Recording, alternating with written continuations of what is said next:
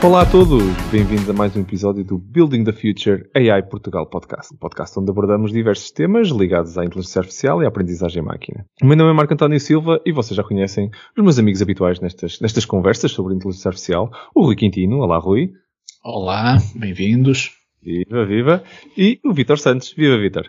Olá, tudo bem? Olá. Tudo, tudo, Vitor. Um, hoje, uh, a nossa conversa será sobre uh, RPAs, não é? Robotic Process Automation. Um, o processo que vem da, da automação de tarefas, recorrendo a, a, a software ou até a hardware, uh, para a substituição da função humana na execução dessas mesmas tarefas. geralmente não é uma área muito associada com a inteligência artificial, mas a verdade é que a inteligência artificial tem vindo a mudar imenso, tanto esta área como até os mesmos processos que têm vindo a ser automatizados via, via RPAs. Um, será uma conversa, então, uh, do ponto de vista de, não só da área dos RPAs, mas principalmente uh, da, da, área de inteligência artificial e como é que ela está a mudar, então, este, este domínio, um, e que, no fundo, uh, para todos os efeitos, será uma conversa sobre como é que nós podemos salvar humanos destas tarefas repetitivas focadas em, em coisas que, se calhar, o contributo humano versus o contributo da máquina, neste momento já estamos a, a a comparar paridade, se calhar, nas capacidades para estas tarefas em particular. E vamos abordar exatamente estes temas todos hoje, numa, numa conversa como vocês já estão habituados uh, a ter da nossa parte. Uh, a realidade, e se calhar dando aqui o pontapé de saída, antes de passar aqui, se calhar, uh, ao Rui a palavra também para ouvir o que é que ele acha deste, do que é que está a mudar aqui, a Cognitive Intelligence são os, os, os, os, algoritmos que tentam fazer mimic do que é inteligência cognitiva, de, de leitura, de, daquelas coisas mais humanas, vamos dizer assim, interpretação, seja de imagem, seja de texto, e, e, e a corrida que já tem muitas décadas, de tentar encontrar a paridade humana nestes, uh, nestes processos, vamos dizer assim, nestas, nestas ações uh, que queremos pôr máquinas a fazer, tem sido, na minha opinião, nos últimos 5, 7 anos, se calhar, o, o grande push de, de, dos RPAs se tornarem mais inteligentes. Não quero dizer, e não quero com isto, para, para quem nos esteja a ouvir, sentir que, ah, que o Marco está a dizer que os RPAs antes não tinham grande valor. Tinham muito valor, atenção. Já era possível fazer imensas coisas que já estavam a salvar pessoas de, de fazer tarefas muito pronto, mecânicas há imenso tempo. Eu sou das pessoas que adora, para mim o scripting é a melhor linguagem do mundo, exatamente para isso, porque não consigo andar a fazer coisas mecânicas que consiga scriptar. Mas não sei, Rui, o que é que tu achas que têm sido assim as grandes transformações? O que é que tu tens visto também em clientes e tudo? Como é que, tem, como é que tens sentido esta mudança? Olha, várias coisas. Por um lado é engraçado refletir que que o RPA, ou que nós acabamos por, por usar até já um dos grandes pontos de partida para nós na vertente Deep Learning e, e, Machine Learning foi curiosamente algo que está muito associado ao RPA, que é a gestão e digitalização de documentos e, portanto, capturar a, a informação dos documentos e, e estruturá-la e, e, é interessante eh, ver. Por outro lado, acho que todos, todos nós quem trabalha na tecnologia é quase o nosso dia a dia automatizar, não é? Em que é que os RPAs na prática são diferentes daquilo que nós já fazemos no, no dia a dia e acho que quem, quem desenvolve já passou de certeza por, eh, por um RPA mais ou menos manual. Eu acho que o que mudou realmente nos últimos anos é a consolidação destas plataformas uhum. que hoje em dia nós temos para fazer RPA. Antigamente era muito à base de scripting, coisas muito manuais. Estas plataformas hoje em dia levaram isso a um nível completamente diferente em termos de monitorização. Porquê? Porque é muito importante. Não é? Uma coisa é automatizar um processo, uh, outra coisa é garantir que depois essa automatização não se vira contra nós. Uhum. Que até há, há o chamado paradoxo da automação. A partir do momento em que automatizamos um processo, a criticidade da supervisão humana ganha outra dimensão. Ou seja, ainda é mais importante, é? porque um processo automático, um processo manual que funciona mal, eh, faz um estrago. Um processo automático que funciona muito mal, faz um estrago terrível e, portanto, essa monitorização é, é, é crítica. E agora, mais recentemente, acho que realmente, e, e, não sei se mencionaste no início, mas nesta passagem do RPA, do RPA agora do robótico, portanto, passamos por um, passamos por um processo onde estamos a automatizar aquilo que são as tarefas mais repetitivas para agora começarmos a atacar mesmo tarefas que já não são assim tão repetitivas ou que se calhar anteriormente, em termos de, de, de automação cognitiva, não eram tão fáceis de fazer e Exato. hoje em dia as plataformas também já começam a ficar com algumas dessas, com algumas dessas tarefas e, e para isso acho que o Deep Learning, Machine Learning ajudou, ajudou muito nessa transição. Sem dúvida. E, no fundo, é, as tarefas já são mais do que só scripts, no fundo, não é? Sim. Quer dizer, antigamente eu lembro-me de, de, de, Pronto, muitas das coisas que comecei a fazer eram em, em automação, até mesmo pessoal. Uh, sempre fui um geek, nunca vou, não vale a pena já esconder isso. E, e, pronto, e a realidade é que scriptava coisas, uh, mas que eram, para todos os efeitos, era um trabalho extremamente mecânico e que eu, em vez de estar a mecanizá-lo, fazia meio dúzia de linhas de código para fazer a mesma coisa. Mas a realidade é que hoje em dia esse tipo de problemas aumentou em, em, em até mesmo em valor. Só para, para quem está a ouvir, algumas das previsões, se o Samar não me falha esta atenção da Gartner, um, que, que, diziam que o mercado de RPAs para 2027 era na ordem dos 25.56 bilhões de dólares, uh, sendo que o mercado da AI, como já está estabelecido para 2025, os últimos os números assim mais recentes que vi, é na ordem dos, dos 390.9 bilhões de dólares. Sendo que os RPAs estariam dentro de alguns, a junção dos dois, não é? Há de haver aqui um, um diagrama de Verne que, que intercepta estes dois e há uma parte deste AI que se calhar vai ser consumida também pelos, pelos RPAs. Não sei se estou enganado, mas eu tenho a ideia que uma das, de, um dos grandes fornecedores de, de RPA, o último rounding de, de, funding foi à volta de 750 milhões, assim, uma coisa desse género. Portanto, é uma área claramente quente. Exatamente, exatamente. Vitor, e do teu lado, como é que tens visto, até mesmo do ponto de vista, até se calhar de investigação, mas também da tua experiência que tens visto, isto nos RPAs não é recente, não é? E muito menos da EA aplicado aos RPAs também não é recente. Como é que tens visto esta evolução? É, pois, é, é engraçado. É mais um daqueles déjà vus que existe na informática, porque um, o RPA, curiosamente, o conceito de RPA é relativamente recente. Portanto, isto tem aqui uns 4 ou 5 anos. Portanto, ou o termo, temos, não é? É, mais, mais ou menos. Contudo, sob o ponto de vista conceptual, não é nada recente. Vem dos anos 80, vem da teoria dos agentes, dos, do, já naquela altura se falava da teoria dos agentes de software, como sendo uh, a ideia que tínhamos uma, uma inteligência artificial que, no fundo, o que fazia era precisamente isso. Era, era uh, Uh, era um software no qual o utilizador podia delegar as suas tarefas tediosas e, uh, e, e portanto, o, o, que a inteligência artificial, a utilidade da inteligência artificial nessa altura era precisamente fazer as coisas chatas que o, que, precisamente que, que, o, que o ser humano não queria fazer. Uhum. E, e, isso deu origem à teoria dos agentes, sempre mais tarde depois isso generalizou-se e, e, até, ainda continuam a existir alguns autores que acham que tudo, são, que tudo quanto é software inteligente são agentes de software. Mas, em particular, e, eu, e, é, e é por isso que eu, porque eu acho que há aqui um paralelo. Em particular, nessa altura, os agentes eram divididos mais ou menos de, conforme o seu grau, digamos, de capacidade cognitiva entre os reativos, portanto, aqueles que basicamente o que faziam eram coisas básicas, portanto, reagiam a algo que acontecia, uhum.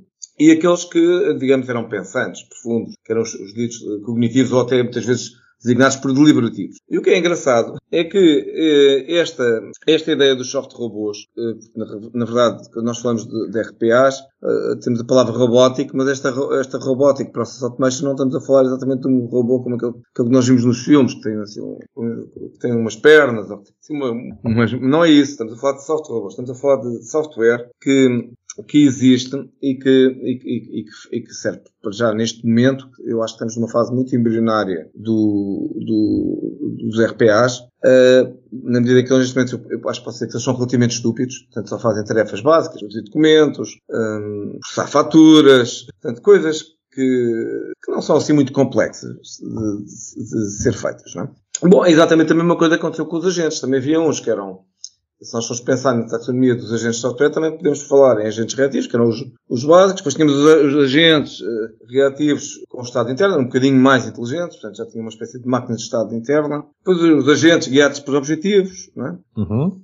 E depois, de facto, tínhamos do outro lado aquelas arquiteturas, de, digamos, deliberativas e cognitivas que podiam até fazer planos para atingir um objetivo sem intervenção humana. Bom, eu penso que isto foi um bocadinho o que vem do, do passado, ali dos anos 80, 90, uh, vai também acontecer aqui nos RPAs. E, e porquê? Bom, porque se prevê, neste momento, uh, uma tendência muito grande, que tem vindo a ser designada, por exemplo, pela Deloitte e pela Gartner como hiperautomação, não é? Uh, a tal uh, hiperautomation, mas não só, não só, também alguns alguns autores e começa-se a ouvir muito falar de IPA, portanto estamos a falar do RPA, do Robotic Process Automation, para o Intelligent Process Automation. Uhum. E o que é que nós estamos aqui a falar? Estamos a falar de uh, cada vez mais os algoritmos de inteligência artificial e, e, e, e incluindo eu agora vou aqui dizer, ser cuidadoso aqui nisto. Inteligência artificial e machine learning, uhum. ou, ou, ou, seja,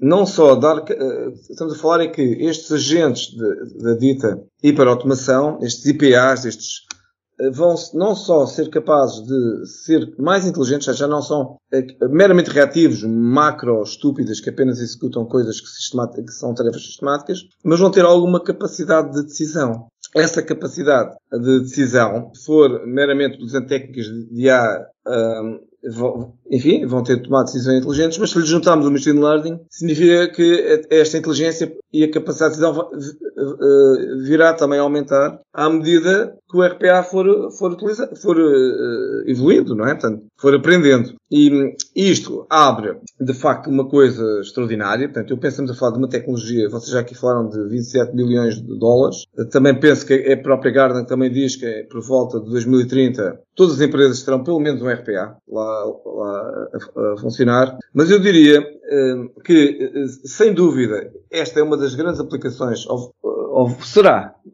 no curto prazo, uma das grandes aplicações das técnicas de inteligência artificial e machine learning, mas também, e aqui para lançar aqui o senão, mas também será uh, assustadoramente uma das grandes, uma das grandes promessas de, de desemprego, não é? E, e, portanto, podemos dizer que estamos a falar de coisas absolutamente extraordinárias, por um lado, mas por outro lado também eh, muito desafiadoras. Vitor, excelente, excelente ponto de vista e até, até pessoalmente, uh, estavas aqui a falar de, do crescimento de, de, desta componente inteligente e dos intelligent, uh, dos, dos IPAs, né, dos Intelligent Process Automations, e eu, eu pessoalmente, eu, no mercado de telecomunicações, uh, acho que até é um dos sítios onde se tem visto, e o, o facto de teres falado, pronto, a diferença entre pagarmos aqui no, no machine learning ou até mesmo só no, no na, na, componente de AI ou no, num híbrido entre os dois, a realidade é que eu acho que uh, no mercado de telecomunicações em particular tenho visto um crescente uh, frente, não é? Que estamos a tentar uh, endereçar, que tem muito a ver com os call centers e com a quantidade absurda de trabalho manual que, que existe e que precisa de existir para servir um, na escala que, que os operadores de telecomunicações tra trabalham. E estamos a falar não só de atender chamadas, não é? Estamos a falar de tudo, tudo, tudo que é preciso acontecer uh, de monitorização, de, de, de, de auditorias, de, que são, são tudo processos manuais. Uh, e atenção, estamos a falar de casas uh, de, de um background de engenharia extremamente elevado, com uma proficiência tecnológica também.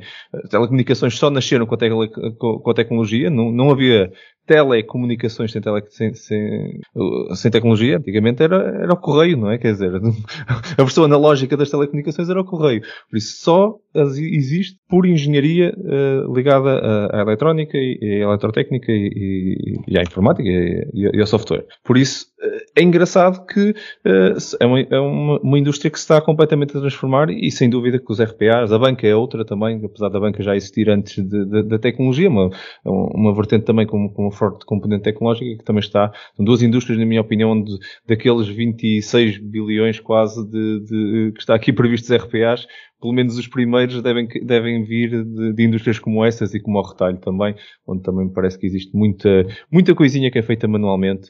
Um, eu só queria acrescentar também que é engraçado, nós vemos os RPAs muito de vez em quando ligados uh, aos, aos, testes de interface quase manuais ou, ou, a utilização uh, de interfaces de uma forma automática, mas tocando para além um rato a clicar em coisas e, e substituir os cliques do rato uh, por, por outras formas de, de scriptadas de, de clicar na, na, naqueles, naqueles elementos. Mas hoje em dia, até mesmo na própria construção, já começa a ver alguma inteligência a ser feita parte das ferramentas que o Rui estava até a mencionar que estavam empresas inteiras que estão a nascer, que estão exatamente a criar estas ferramentas. E essas ferramentas, mesmo que o processo que elas estão a fazer não é muito inteligente, a forma como tiramos para lá, dizemos, olha, está aqui um website e quero criar, uh, quero que me extraias aqui o que é que são perguntas e respostas típicas que posso fazer a partir deste website. Pegando um exemplo muito claro de machine learning puro, mas entender a partir de um website que digo já, se, se não são front-end developers, nem nunca foram, uh, aquilo pode parecer muito bonito quando está impresso, mas o HTML document que está por trás não necessariamente é estruturado,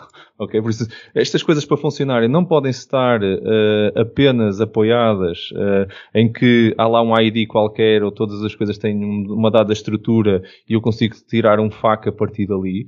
a Microsoft tem uma tecnologia que é o QA Maker, por exemplo, aquilo funciona, já experimentei aquilo em sites que eu depois fui ver o HTML para ver aqui por, por curiosidade e podemos, dizer que aquilo não, não está, não, não foi treinado à procura da estrutura do documento, foi à procura das perguntas. O que é que são perguntas e o que é que são respostas para a mesma pergunta e, e em criar este par.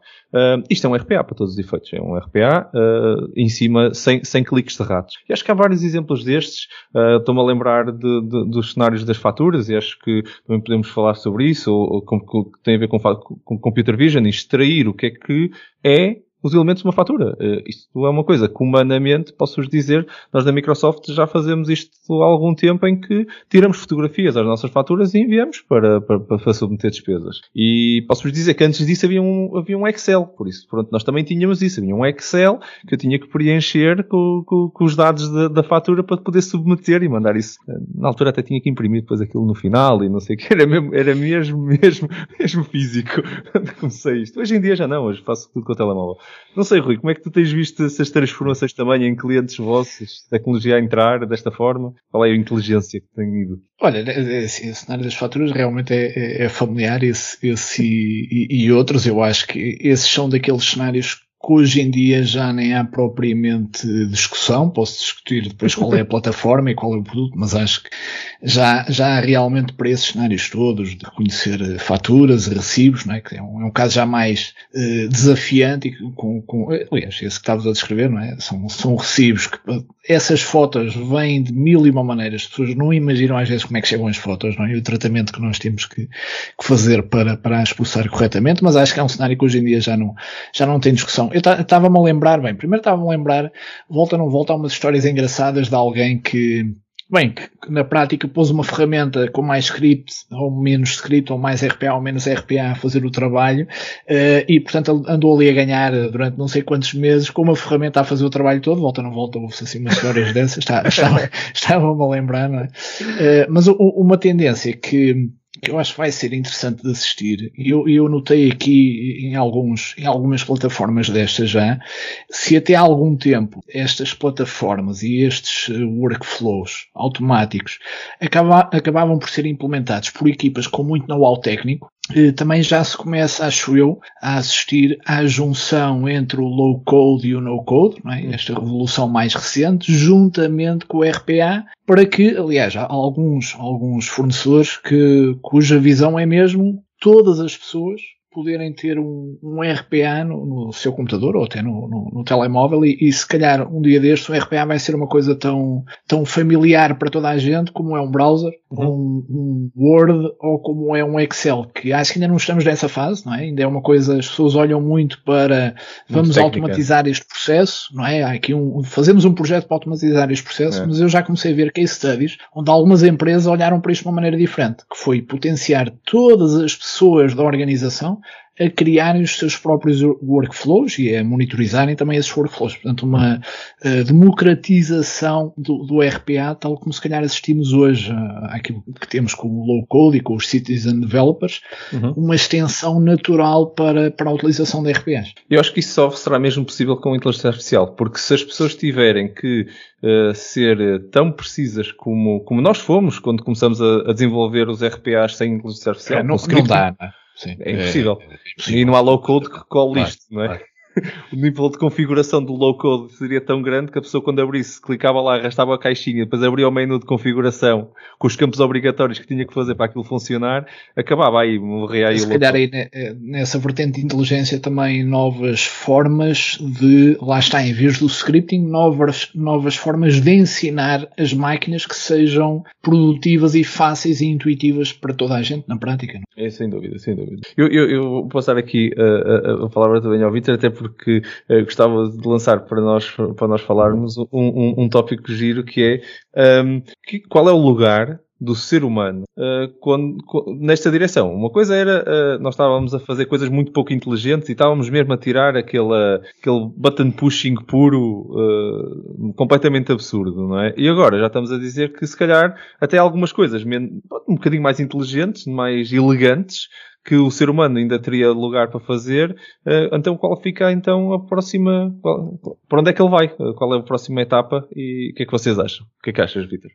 Eu, eu, eu acho que, como eu estava há pouco a dizer, eh, todas as tecnologias têm os seus prós e contras e esta tem algo de, de assustador no sentido de, de ameaçar a empregabilidade. Basta ver os investimentos que a banca e, as companhias de seguros estão a fazer em RPAs. Aqui em Portugal, neste momento, penso que, não terei a dizer nenhum erro. Todo, todo, todo penso que, todos, uh, uh, todos os bancos estarão a desenvolver projetos de RPAs. Uhum. Se não, não todos, quase todos. E, e portanto, o, o, que está a acontecer é que aquelas tarefas parvas estão, estão a ser substituídas uh, por um soft robô. Portanto, aquela ideia de introduzir um, um documento, de introduzir uma fatura, ah, enfim, tudo isso, juntamente com técnicas de reconhecimento de padrões, portanto, de scanning, enfim, tudo, todas estas pessoas que faziam esses trabalhos vão, vão deixar de fazer. Bom, e claro que podemos pensar, bom, não vão fazer isso, então vou fazer algo que tem mais valor acrescentado, algo mais complexo. Uhum. E, e, e, tudo bem. Portanto, o que estamos a fazer é tirar pessoas de tarefas uh, básicas e repetitivas para fazer coisas melhores. E nesse aspecto. Okay. Então, temos aqui uma, uma, uma, ideia benevolente do, do, do, do RPA. O, bom, o problema uh, vem quando. O, o, o problema,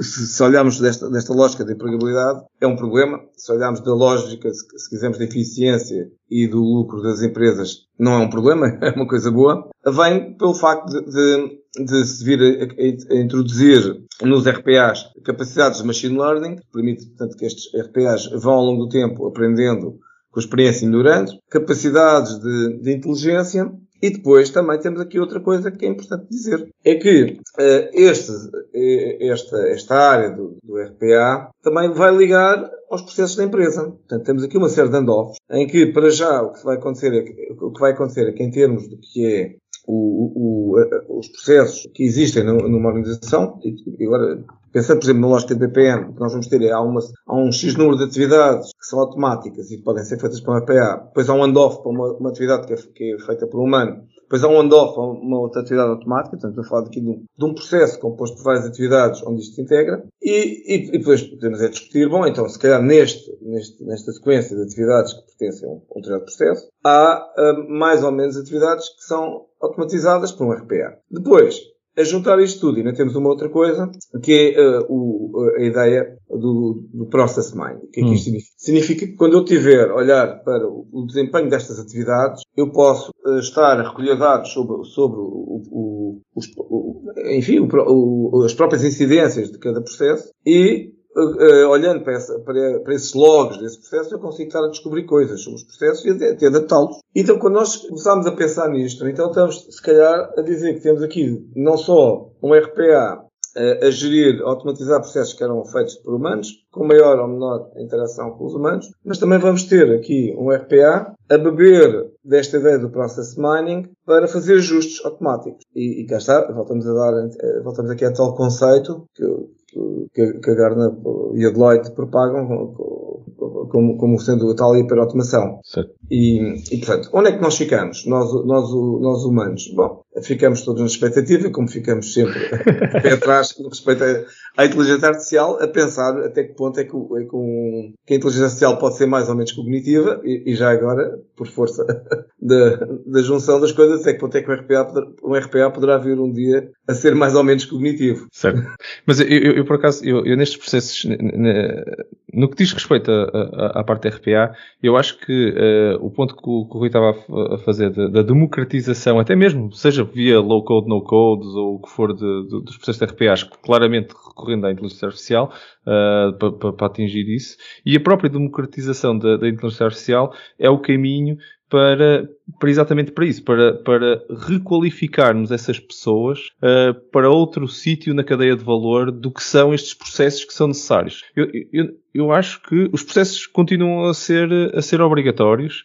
Um, nós vamos continuar, os bancos vão precisar de continuar a, a, processar aqueles inputs, sejam mais manualmente ou mais automaticamente, seja com, com estes robôs de software ou não. Uh, isto vai acontecer.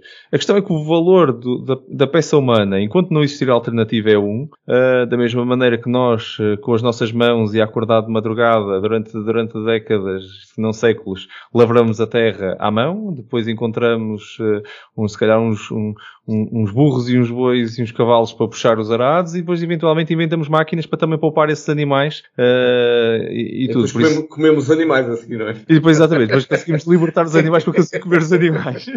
mas, mas a, reali a realidade... Mas a realidade é que todos estes momentos evoluímos em escala e eu acho que a nossa, a nossa, um, o grande tema que nós não, estamos a falar, mas não, não lhe demos o um nome, é que há uma necessidade enorme de escala. Não há capacidade humana para fazer o processamento da informação que estamos aqui a falar, para correr estes processos, e todos nós uh, já sofremos de uma maneira ou de outra uh, em algum processo que estava pendurado e que nós não conseguimos entender como é que aquilo demora tanto tempo seja em que organismo for, seja no Estado até mesmo no privado. Uh, nós de certeza que já sentimos isso e depois olhamos para lá e aquilo na realidade é uma validação que algum humano teve que fazer e que a pilha de trabalho dele não era, não era equivalente à, à, à capacidade que ele tinha de, de, se ver livre dessa, dessa pilha. Um, e isso, isso cria problemas, isso cria vários problemas. Até agora estamos, estamos a ter outros problemas também de outros processos ligados à, à situação de pandemia, que muita burocracia que apareceu aí uh, com as empresas e tudo, que pronto, foi, teve que ser processada e, e, é para isso que eu acho que a democratização é essencial. Eu não tenho tanto medo do, da perda de trabalho, eu tenho sempre mais receio com a requalificação das pessoas. E acho que os RPAs, se for acontecer uh, a democratização real nas nossas vidas, como, como, como eu estava a dizer, de, de, termos um, um RPA correndo na nossa máquina para todos os efeitos, como se fosse um Excel ou outra coisa qualquer, uh, que nós tivéssemos lá. Eu até digo mais, eu acho que hoje em dia uh, as pessoas até mesmo nas suas vidas do dia a dia, de, por exemplo, processar fotografias. Como é que vocês até desafiam os nossos a, a, a, pensar nisso? Como é, que, como é que eles fazem processamento das suas fotografias, não é? Hoje em dia, uh, catalogá-las e tudo. Vocês mandam isso para uma cloud qualquer, para o OneDrive, para o Google Cloud, para onde for, não é? E depois façam lá uma pesquisa naquilo e aquilo aporta. E, e quando vocês pesquisam, aquela porcaria encontram, não é? Quer dizer, há aquelas férias naquele sítio, naquela localização, os metadados foram todos processados, foi tudo automático. Eu não tive tive que fazer nada.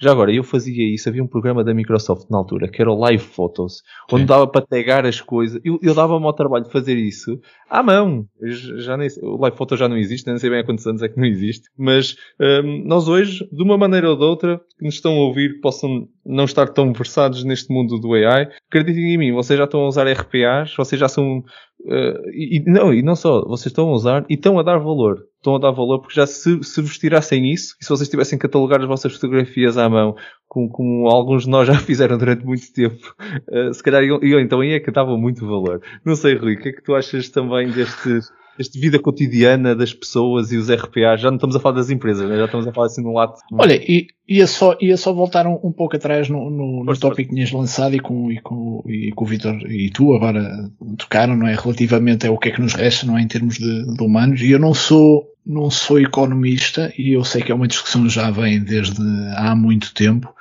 Uh, mas eu acho que é, é conhecido aquele efeito uh, que justifica em parte porque é que nós nunca estamos sem trabalho, não é? E, quer dizer, há muito tempo que sonha com a semana de 10 horas ou de 20 horas e isso parece que nunca vai acontecer. E porquê? Porque há, eu acho que há, há vários economistas e, e, a questão aqui é quando o custo de um determinado serviço ou produto tipicamente baixa e pode baixar por automação, por digitalização de processos, por muita razão, e portanto esse custo baixando tende a acontecer que a procura aumenta muito. E é. o que é que isso dá? A necessidade de mão de obra para outras tarefas ou para tarefas que, que agora monitorizam todos esses processos automáticos aumenta muito e é, é interessante porque mesmo na área de desenvolvimento nós já trabalhamos, uh, acho que hoje em dia não trabalhamos com a mesma quantidade de código que nós trabalhávamos há uns anos atrás, na maioria das áreas, muito honestamente, desde o BI até o AI, embora o AI ainda, ainda infelizmente, ainda, ainda requer muito código mas o, o, AI, as aplicações, e hoje em dia requerem muito menos código, e a parte curiosa é, nós temos 10 vezes o trabalho que tínhamos há uns anos. Sem dúvida.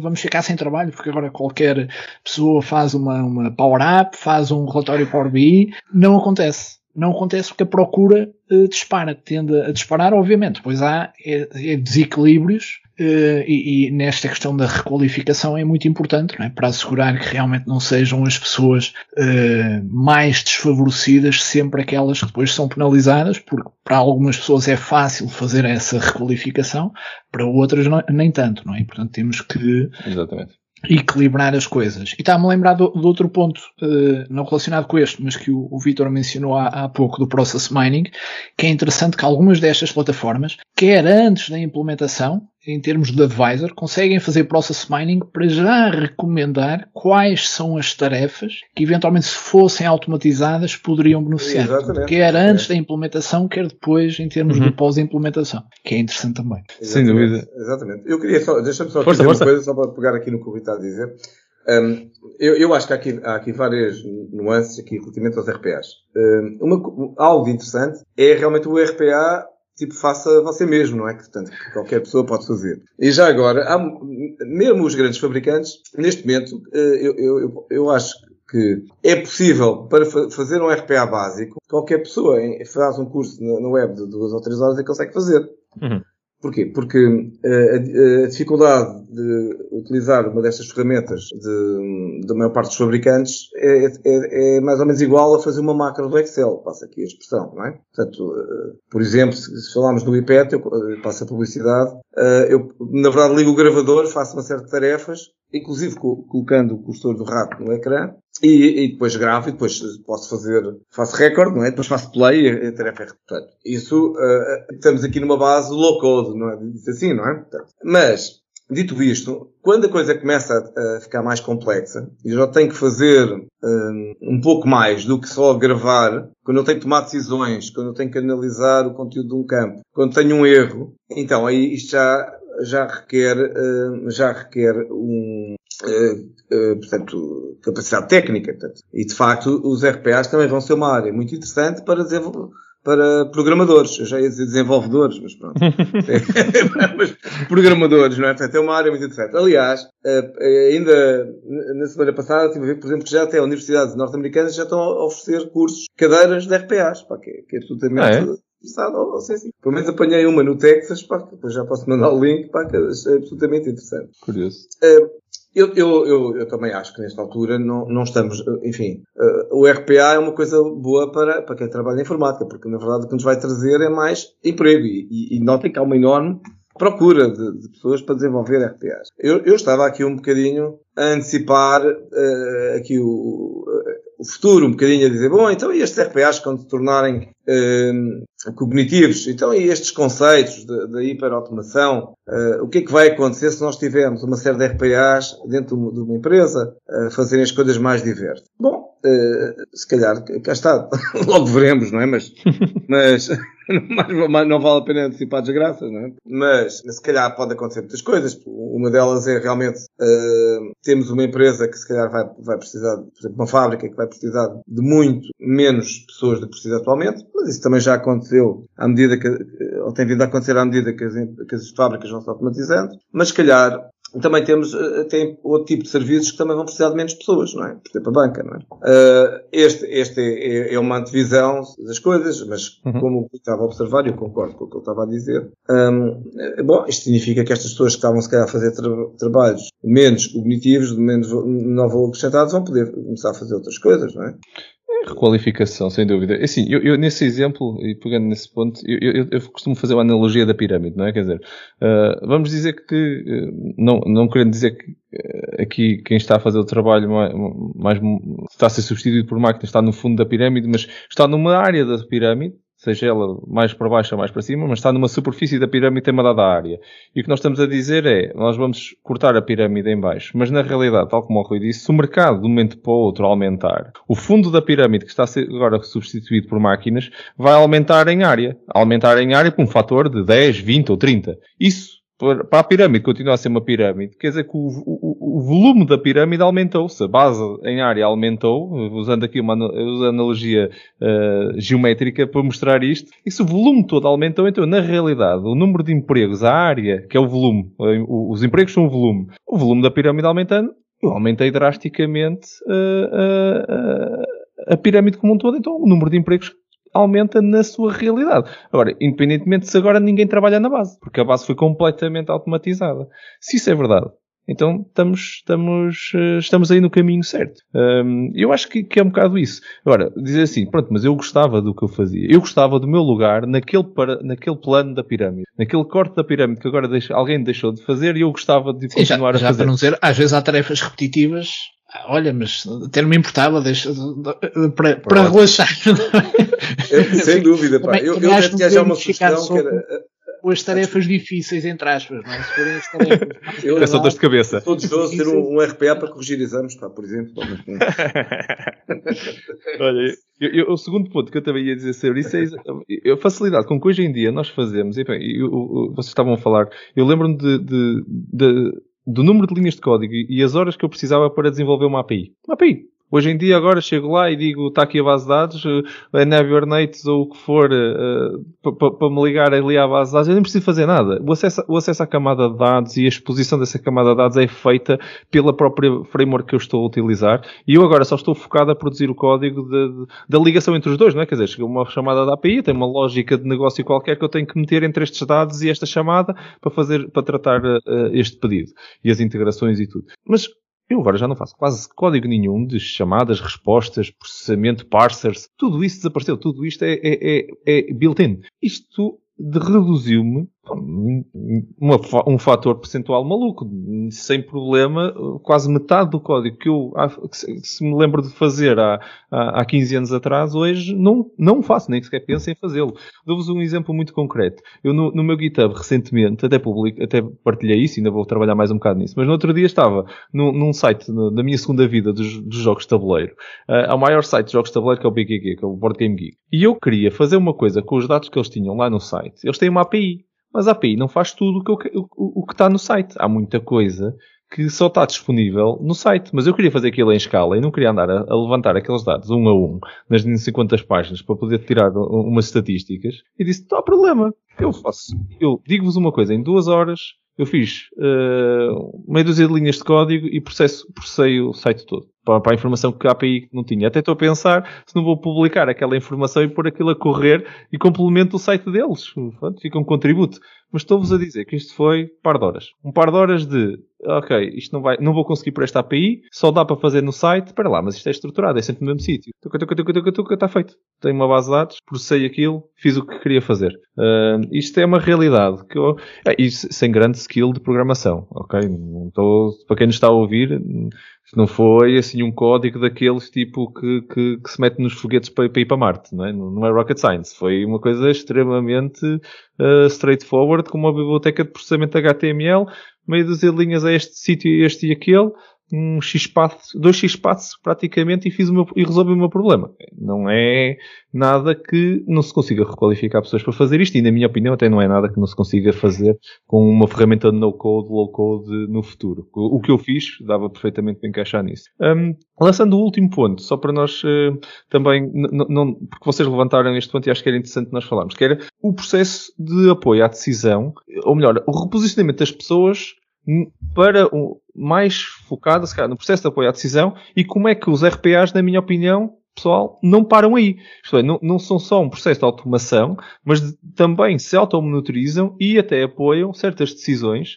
Uh, o Rui estava a dizer e muito bem no início da conversa que um dos grandes riscos é uh, um erro humano tem a capacidade máxima uh, de, e, já agora pode não ser constante, até pode ser só um, erro, aconteceu só uma vez, uh, e um erro de uma máquina não vai, vai escalar 100 vezes mais depressa que um humano e vai muito provavelmente ser constante, isto é, vai ser sempre o mesmo erro feito naquele caso constantemente, enquanto que o humano se se distraísse aconteceu uma vez, mas a maior parte das vezes até não estava distraído. A máquina não se distrai, para o bem e para o mal. Quer dizer que se não se distrai e está a fazer mal, vai constantemente e de uma forma muito concisa fazer mal. E também conseguimos detectar isso também com, com inteligência artificial. E a realidade é estes outliers, estes, esta monitorização automática de anomalias, uh, também é uma parte da AI que se hoje, se antigamente não existia, hoje, aliada a isto, consegue criar as defesas para esta tecnologia uh, escalar, vamos dizer assim. Hum. E, e, apoio, e, sistemas de apoio à decisão, como, como RPAs, como maneiras de, de complementar o, os RPAs, se calhar podem ser uhum. futuro, não sei. Uh, Rui, Vitor.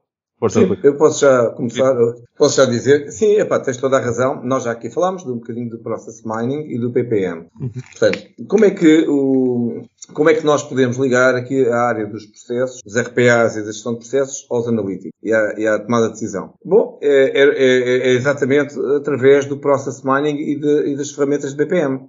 Portanto, se por um lado eu uh, posso definir, para análise de processos, posso definir métricas, processo e, e discussão. Portanto, isso pode ser feito. Portanto, eu, tipicamente, quando estamos a falar de, de, de, pá, de BPM, uh, tipicamente temos aqui quatro, quatro eixos de análise em relação aos processos. Portanto, a ideia é sempre reduzir custos e tempo e, por outro lado, aumentar a qualidade e capacidade. Eu tenho defendido um quinto parâmetro, que é, mas isto tem, tem a ver com o que eu, um destes dias devemos falar de engenharia positiva, que é, eu acho que também, quando se olha para os processos, também se devia aumentar não só a qualidade e a capacidade, mas também a sustentabilidade. Portanto, mas isto é uma opinião pessoal. Na verdade, se vamos pegar no Dumas ou de outro, outro autor importante da área do BPM, estamos a falar destes quatro parâmetros. Agora, como é que, portanto, por um lado temos de definir métricas e, e, e, e isso pode ser passado para a execução dos próprios processos. Mas por outro lado, então como é que eu vou buscar uh, informação aos processos? Bom, já falámos aqui. Eu posso e devo usar o Process Mining, as ferramentas de Process Mining, para poder extrair informação do comportamento dos processos. E, e como eu já pouco referi, portanto, esta informação tipicamente é tirada dos logs, da análise do log dos processos, que existem em, em cada, e tem que existir, portanto, se eu quiser fazer Process Mining, eu tenho que, forzosamente, guardar esses logs, e, e, depois, com base nisso, tomar decisões em relação aos próprios processos, altera,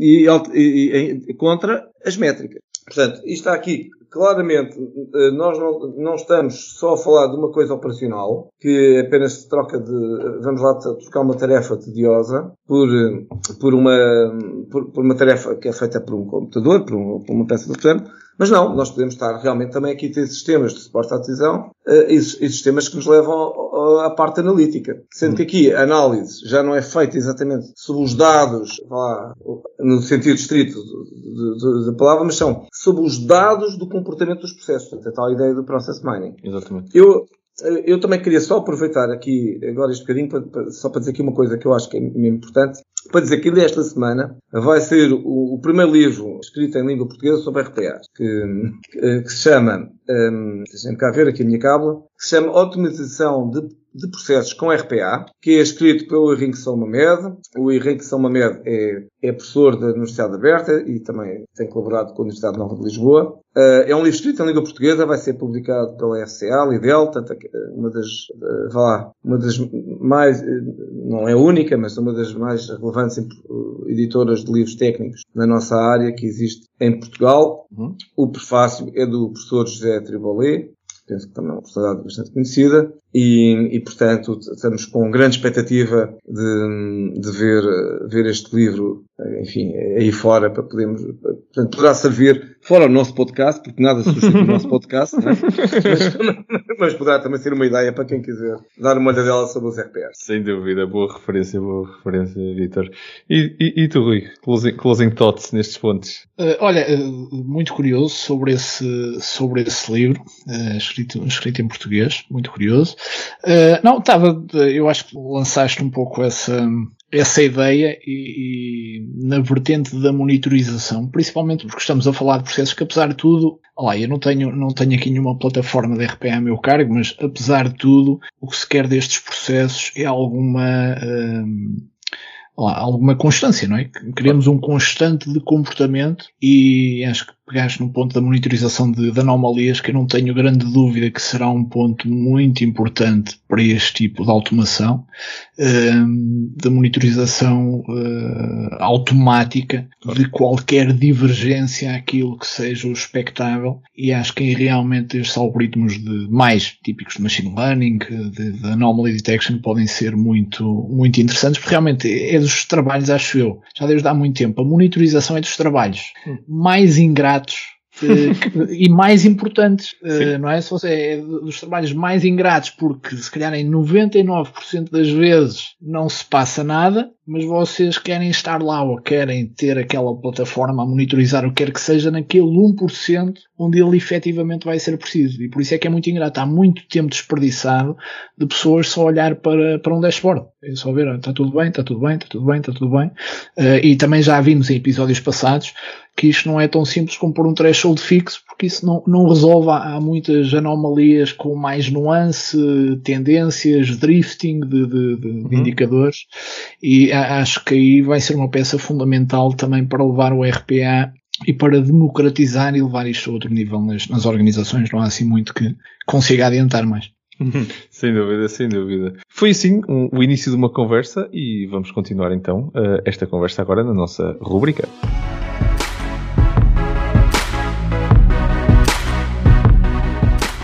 Bem-vindos à nossa rúbrica AI News, o segmento que faz parte então agora dos nossos episódios, uh, que no final de cada episódio nós trazemos três notícias uh, que sentimos que foram assim de alguma forma relevante, recentes, uh, e partilhamos alguns dos nossos comentários. Os links para todas as notícias estão publicados na descrição do episódio para poderem ler a notícia na íntegra. Rui, começo por ti então hoje, que notícias trazes tu para nós? Ou que notícias? Olha. Trago, trago um, um, estudo, um relatório uh, interessante. Foi publicado agora esta, na última semana, acho eu, mas é de um estudo que já vem, uh, pelo, pelo, que eu vi, já, já data de setembro de 2020, mas é, é bastante recente, uh, da Fundação Francisco Manuel dos Santos e também apoiado pela, pela Google.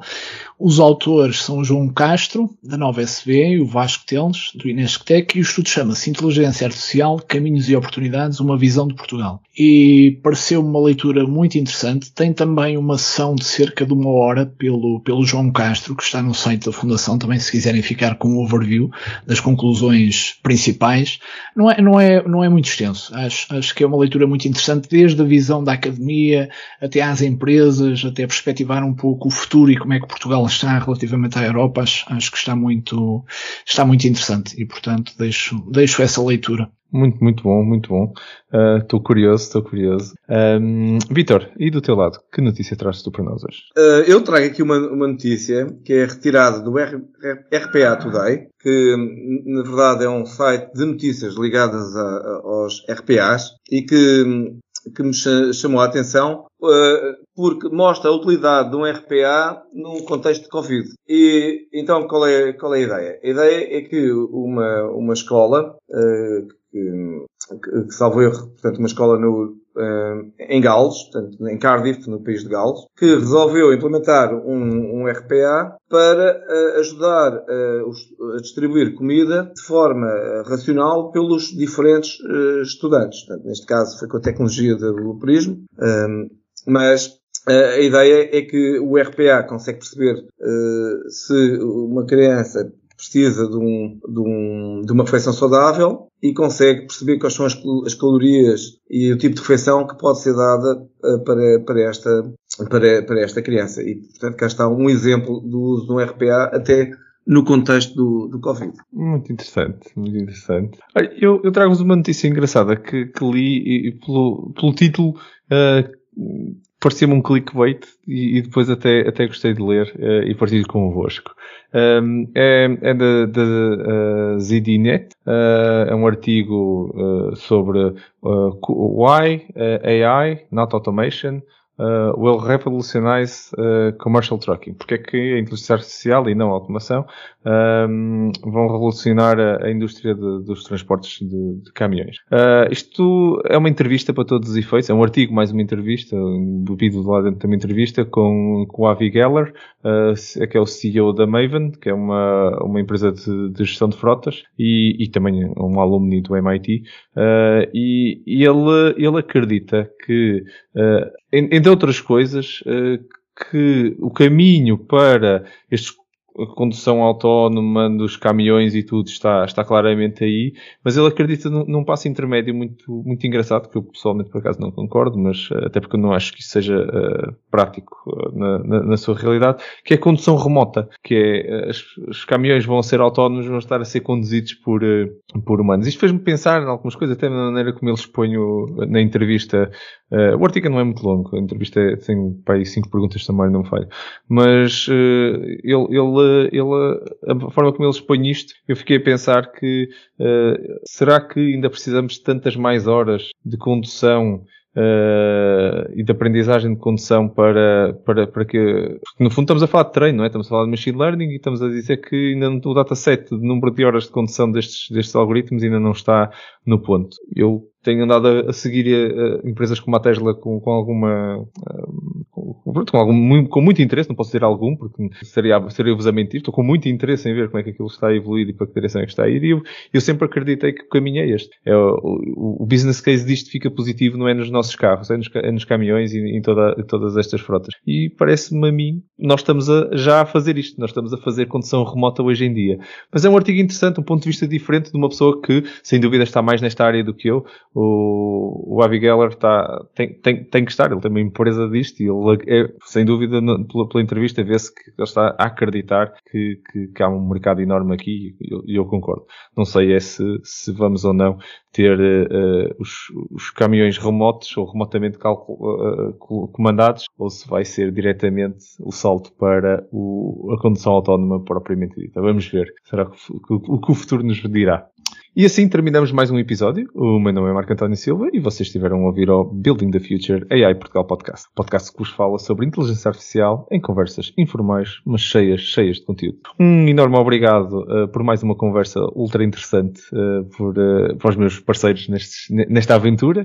Ao Vitor Santos. Obrigado, Vitor. Obrigado. Foi, foi excelente. e ao Rui Quintino. Obrigado, Rui. Obrigado. Obrigado, Marco. Obrigado, Vitor.